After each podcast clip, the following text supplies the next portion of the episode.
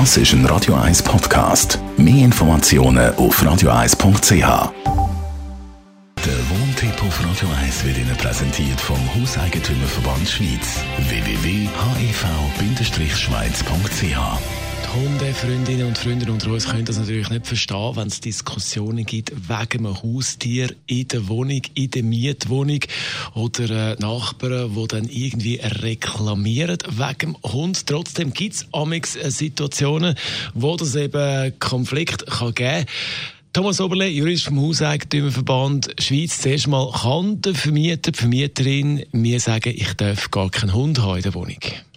Also man geht grundsätzlich davon aus, dass das möglich ist. Allerdings müssen wir im Mietvertrag eine entsprechende Regelung vorfinden. Es kann also nicht im Nachhinein gegen den Willen vom Mieter ein Verbot vereinbart werden.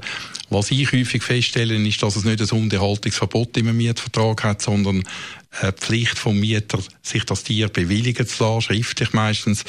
Ähm, dort hat ja das Bundesgericht klar gesagt, das ist möglich und der Vermieter könnte dann grundsätzlich ohne Begründung ablehnen. Der Vermieter muss allerdings auf der anderen Seite auch wissen, wenn er in der gleichen Liegenschaft schon Hunde bewilligt hat, zum Beispiel einen grossen Schäferhund, dann kann er nicht in einer äh, Mieterin einen kleineren Hund verbieten. Also er muss sich dann auch überlegen, in welchem Umfang dass er Tierhaltung möchte äh, genehmigen. Wie sieht es aus bei Eigentumswohnungen? Ist man da frei?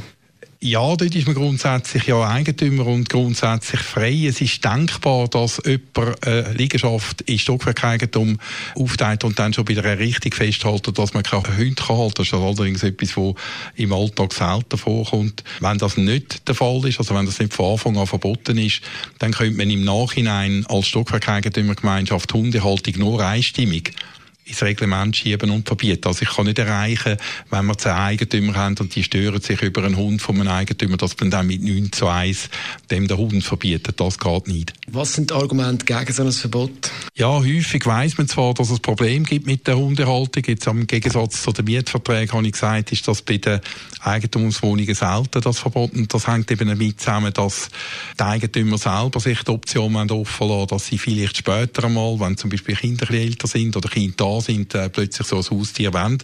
Aber vielfach wird eben auch an Verkauf der Liegenschaft gedacht. Und wenn ich jetzt einen Käufer suche und ich kann nur einen suchen, der sich an das Hundehaltungsverbot hält, dann schränkt das natürlich auch die Möglichkeiten vom Verkauf ein. Thomas Oberle ist es, Jurist vom Hauseigentümerverband Schweiz. Das Thema Hundehaltung in der Miet- und Eigentum. Das ist ein Radio 1 Podcast. Mehr Informationen auf radio1.ch.